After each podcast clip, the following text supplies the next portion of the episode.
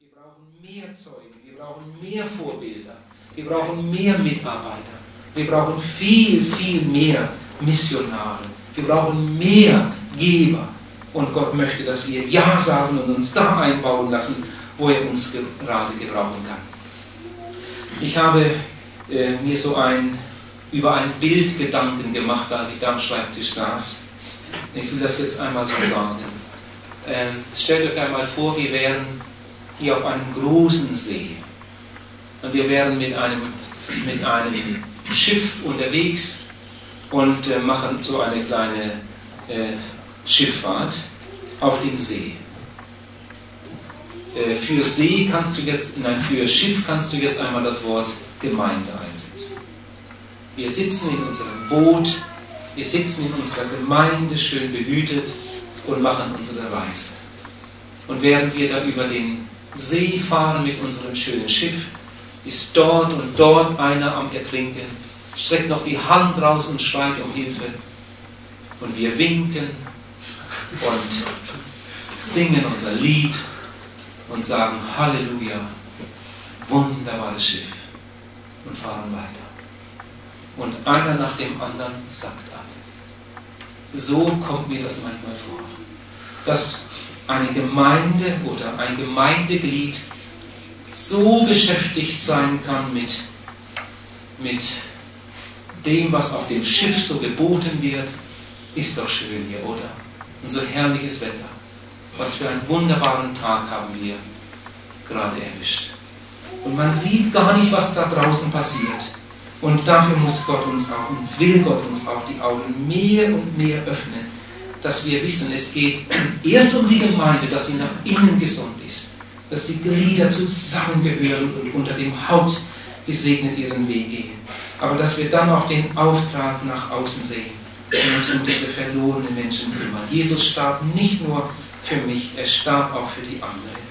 Und jetzt noch ein, ein letzten Punkt ganz kurz. Golgatha, das wurde mir auch so groß, ist die Garantie für einen neuen Himmel und für eine neue Erde. Erst dann ist Golgatha in seiner Auswirkung zur Vollendung gekommen. Wenn hier unten alles zu Ende ist und wenn die Erlösten und Erkauften bei Jesus sind und Erben Gottes und Miterben Jesu Christi sind. Golgatha ist der Mittelpunkt der ganzen Weltgeschichte. Erst von Golgatha her kann man überhaupt Gottes Wege verstehen. Und jetzt, ich hoffe, das wird uns ganz, ganz groß heute Morgen. Gott liebt mich. Ich will das jetzt noch einmal zusammenfassen. Gott liebt mich und Gott liebt dich. Gott will mir das alles schenken, über das wir eben zusammen nachgedacht haben. Erstens die Vergebung. Und ich möchte dich fragen, lieber Zuhörer, hast du Vergebung? Ist deine Schuld wirklich unter dem Blut? Hast du sie abgegeben? Ist alles in Ordnung? Das zweite, Befreiung. Befreiung vom Zorngericht. Befreit vom Zorngericht Gottes. Oh, wie herrlich. Ich darf ganz, ganz sicher sein, wenn ich einmal vor Jesus stehe, wenn die Bücher aufgetan werden, meine Schuld wird nicht gefunden. Denn sie ist gesühnt, sie ist ausgelöscht. Und Gott hat gesagt, er will nie mehr daran denken, sein Zorngericht trifft mich nicht mehr. Jesus wurde für mich bestraft. Und das dritte, Erlösung. Ich meine jetzt Erlösung von der Macht der Sünde. Erlösung von der Herrschaft der Sünde. Ich muss nicht mehr sündigen. Natürlich wird es immer wieder Augenblicke geben, wo der, wo der Teufel uns mal überrumpelt. Wir haben uns nicht recht Zeit genommen zur Bibel, zum Bibellesen. Wir haben uns nicht recht Zeit genommen zum Gebet. Und dann, dann kann der Teufel so einen Augenblick ausnützen und kann uns mit einmal einen Stock zwischen die Beine werfen. Und manch ein Erlöster ist gestolpert, dass er hinterher da gestanden hat und hat sich gefragt, wie konnte mir das passieren? Wie ist das möglich? Wie konnte das passieren? Aber dann dürfen wir auch wieder daraus lernen.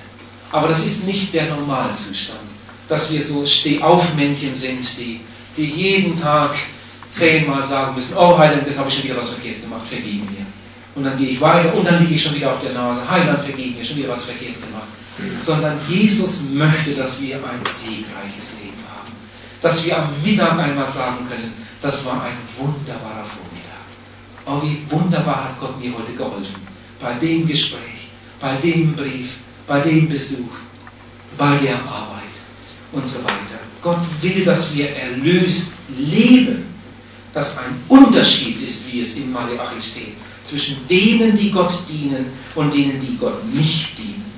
Und das vierte, Gott hat mir die Gemeinde geschenkt. Inwieweit ist uns die Gemeinde wirklich geschenkt? Wer die Gemeinde verachtet, der verachtet Gott. Wer die Gemeinde verachtet, der verachtet Gottes Ordnung. Gott will die Gemeinde. Und Gott will mich in der Gemeinde haben. Da werde ich zurechtgeschliffen da müssen wir einander vergeben. Da müssen wir Geduld lernen. Da werden wir korrigiert. Da hilft einer dem anderen. Und jeder mit dem Wunsch, dass diese Gemeinde wächst und wächst zu seiner Ehre. Und noch einmal zum fünften und letzten Punkt. Gott schenkt mir die ewige Herrlichkeit. Das ist zukünftig, aber ich weiß, mein Name steht dort. Ich weiß, ich werde einmal Jesus sehen. Ich möchte fragen, lieber Zuhörer, bist du sicher? Wir sprechen ja manchmal von Heilsgewissheit. Bist du sicher, dass du einmal dort sein wirst? Angenommen, Jesus käme heute. Angenommen, er käme heute zur Entrückung seiner Gemeinde. Angenommen, er käme in diesem Jahr. Bist du bereit, Gott zu begegnen? Nicht, weil du so gut bist, weil du so tadellos gelebt hast, nein, weil du die Vergebung angenommen hast, weil du Jesus angenommen hast, ist er Heiland und Retter deines Lebens geworden.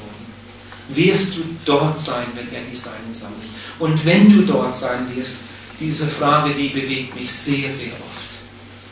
Wer wird dann dort sein durch mich?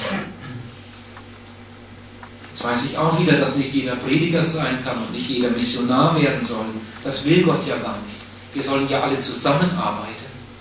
Aber wie, inwieweit haben wir uns mit eingesetzt, mit teilgehabt an der Errettung einer verlorenen Welt? Wird jemand dort sein durch dich? Wird jemand dort sein, der durch dein Zeugnis zum Nachdenken angeregt wurde? der durch deine Einladung in die Evangelisation kam und dann Jesus fand.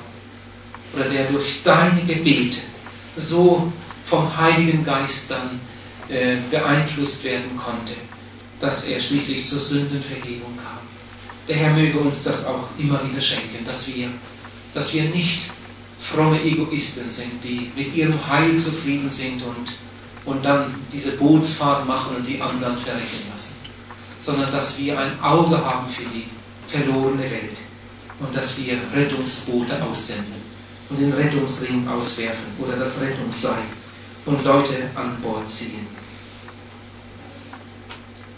Wir wollen ja heute Morgen zusammen dann gleich in einigen Minuten Abendmahl feiern. Und ich denke, wenn man das Abendmahl feiern will, ganz gleich welche Predigt vorausgeht, dann macht man sich ja schon vorher Gedanken darüber. Und heute Morgen haben wir uns besonders mit diesen wichtigen Punkten beschäftigt. Ich denke, dass das ernste Fragen sind. Habe ich Vergebung, Befreiung, Erlösung? Ist mein Verhältnis mit Gott und Menschen in Ordnung? Wie sieht es aus in meiner Ehe? Wie sieht es aus in meiner Familie?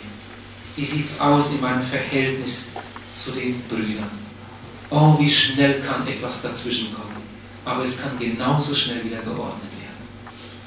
Gott, ich glaube, Gott verlangt nicht Leute, die keine Fehler machen, sondern Gott verlangt, dass wir unseren Fehler so schnell wie möglich unter das Kreuz legen. Und das sind siegreiche Leute, die diese Gnade haben. Die nicht am Ende der Woche sagen können, in dieser Woche habe ich keinen Fehler gemacht, sondern die sagen können, in dieser Woche habe ich mit Jesus gelebt. Wohl bin ich da mal ausgerutscht, aber ich habe es schnell wieder geordnet. Wunderbar. Das Blut Jesu Christi genügt. Ein Fehler zwischen Brüdern und Schwestern, auch das lässt sich ordnen, indem man miteinander spricht und, und auch einmal sagt, verzeih mir. Das ist manchmal gar nicht so einfach, aber das ist der beste Weg zu einem glücklichen Leben, zu einem siegreichen Leben. Auch in der Ehe. Es gibt Eheleute, die haben das noch nie getan, um Verzeihung gebeten. Das ist einfach unter ihrer Würde. Als Mann zur Frau sagen, es tut mir leid, ich habe einen Fehler gemacht. Das kriegen einige nicht fertig. Aber das sind keine Männer. Eigentlich sind das Handelmänner. Ich bin nie stärker als dann, wenn ich mich beuge vor dem Kreuz. Ich bin nie größer als dann, wenn ich auf die Knie gehe. Und diese Beugung, die muss ja manchmal auch vor Menschen geschehen. Spörtchen, dieser große Gottesmann, wurde gefragt, als es zum Sterben gehen sollte. Es hat ja kaum einen Mann auf Erden gegeben, der tiefere Segensspuren hinterlassen hat als Spörtchen. Und dann wurde gefragt, wie ist einem Menschen zumute, der so ein gesegnetes Leben hinter sich hat? Wie glücklich wären andere, wenn sie nur etwas von dem erreicht hätten, was Spörtchen erreicht hat. Wie ist einem Menschen zumute, der so ein reiches Leben hinter sich hat? Und da hat Spörtchen gesagt, meine ganze Theologie besteht nur noch aus einem Satz. Jesus starb.